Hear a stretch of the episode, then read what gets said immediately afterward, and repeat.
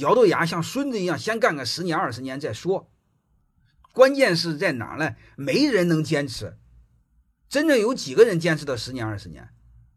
有时候和老板都吵架，先不要吵架，先干就好了。你和老板认知有差距，小的时候先听他的，就是说白了，在你没有叫板的能力的时候，先当孙子。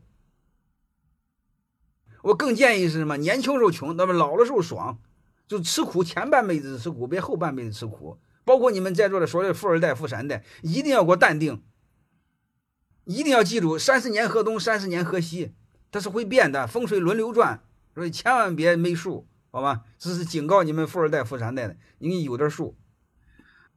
啊，贫一代呢，贫一代也一样一事，贫一代先坚持个十年二十年，然后你到四十五十功成名就。好好安心养老了，多好呢！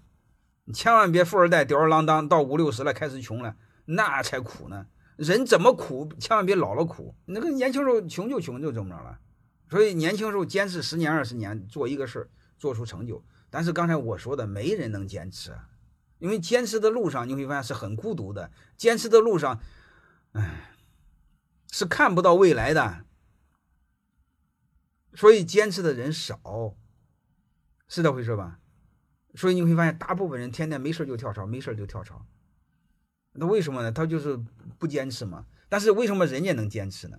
你要不信，你看看你们身边，你们几乎所有公司的副总，他不是最聪明的，也不是学历最好的，甚至有时候是最笨、最傻的，就他娘的一个原因，跟老板跟的久。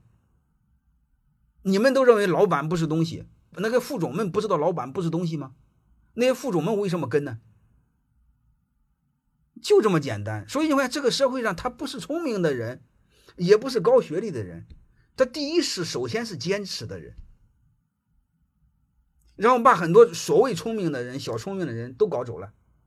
老板突然发现想想提拔，没有，就这俩笨鸟，把它提溜起来吧，就这么简单。你说成功有多难呢？各位，有一句话，成功的路上一点都不拥挤，越难的路越没人走，偷奸耍滑的路人多。